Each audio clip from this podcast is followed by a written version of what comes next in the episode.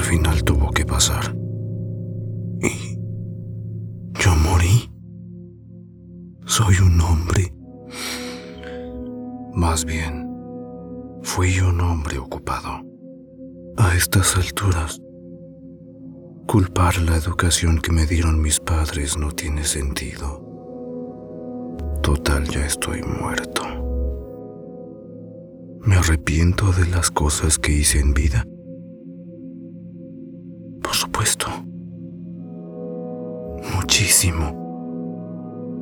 Pero en este instante desconozco si hay solución alguna para mi situación y los errores que cometí en vida.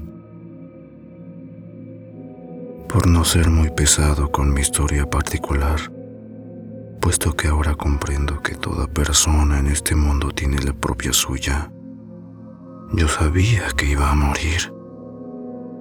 Mi obsesión por el trabajo empezó desde niño.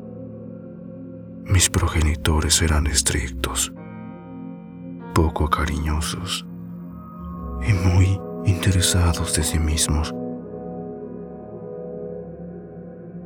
Solo de sí mismos. Así crecí yo, con una educación financiera sin límites que me hizo ganar mucho, cada vez más. Me casé una vez, pero me divorcié al año no sin antes romper ese compromiso con un hijo al que pocas veces he visto.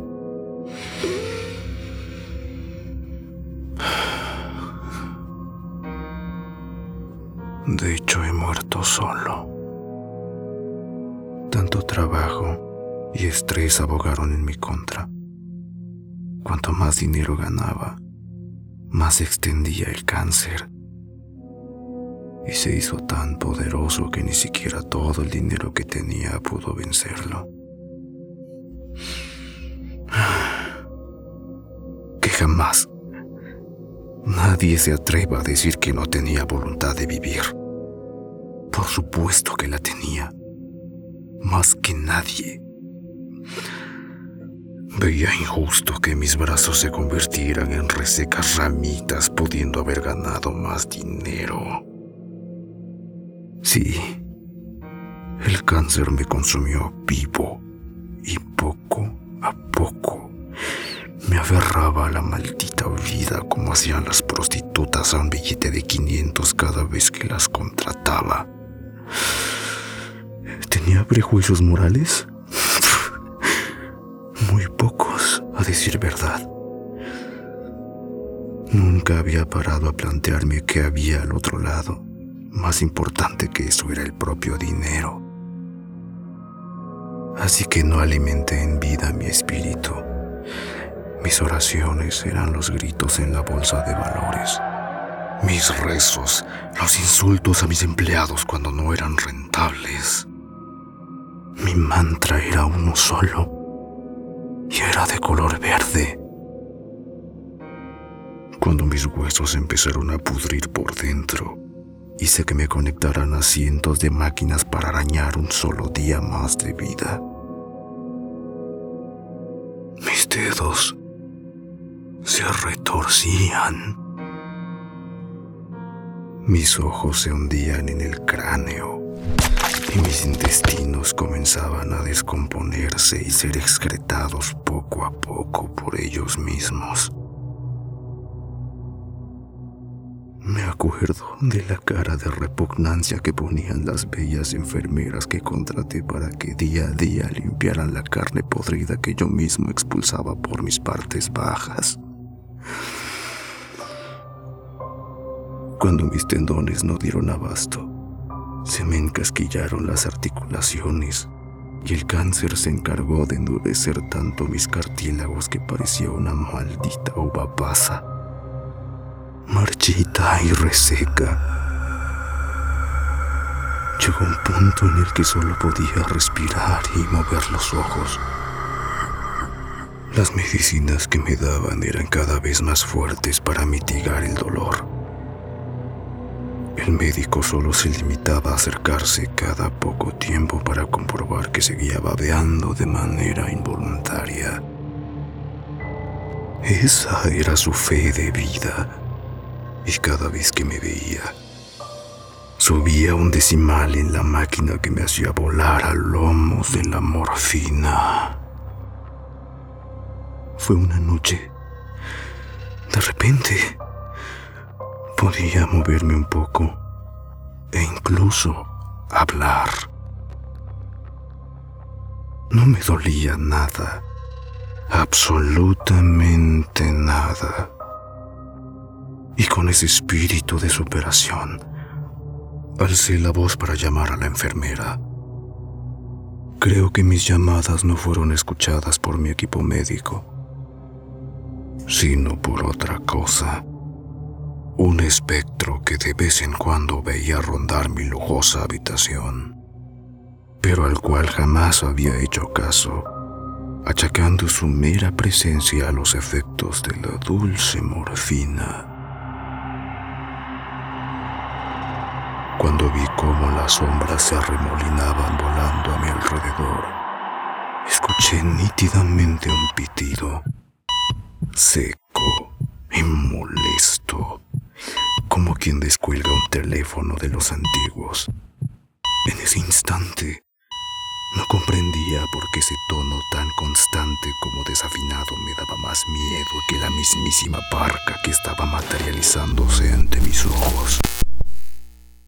Aquel pitido no era otro que el de la máquina que monitorizaba las constantes de mi maltrecho corazón, herido por falta de amor, amor por el dinero. Una cara más podrida y cadavérica que la mía, se me acercó al oído y echándome un aliento tan fétido como gélido para decirme, ahora la única fortuna que podrás hacer será en. La mañana, el médico se acercó y midió mi temperatura. Ya no babeaba ni movía los ojos. No notaba latido alguno ni chispa de vida en mi ser. Mi entierro fue glorioso, pero falto en gentes. Nadie me veló aquella noche. Yo sabía que estaba muerto, pero encerrado todavía en mi cuerpo. Pese a que no podía mover los ojos, sí podía ver.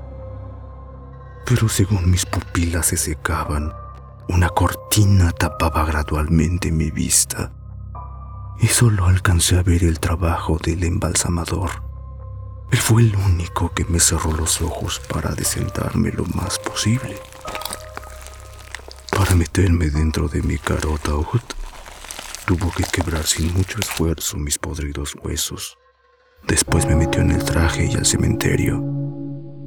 La única comitiva que recibí fue el de los enterradores que me llevaron al hoyo. Y justo cuando mi ataúd tocó el fondo, yo desperté. No estaba muerto, sino cataléptico.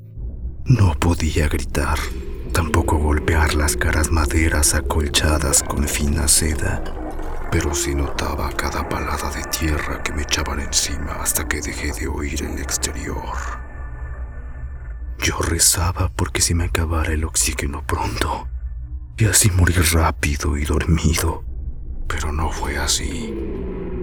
La caja era demasiado ostentosa, aire de sobra que mi flacucho cuerpo no podía consumir con celeridad. Así pasé unos cuantos días, escuchando cómo los gusanos horadaban poco a poco las maderas para colarse en mi interior y empezar a devorarme. Realmente no me dolía nada, pero notaba cómo esas criaturas me practicaban agujeros y correteaban gordinflonas debajo de mi piel, saliendo y volviéndose a sumergir en ella a voluntad. Lo que sí sentía era hambre y mucha.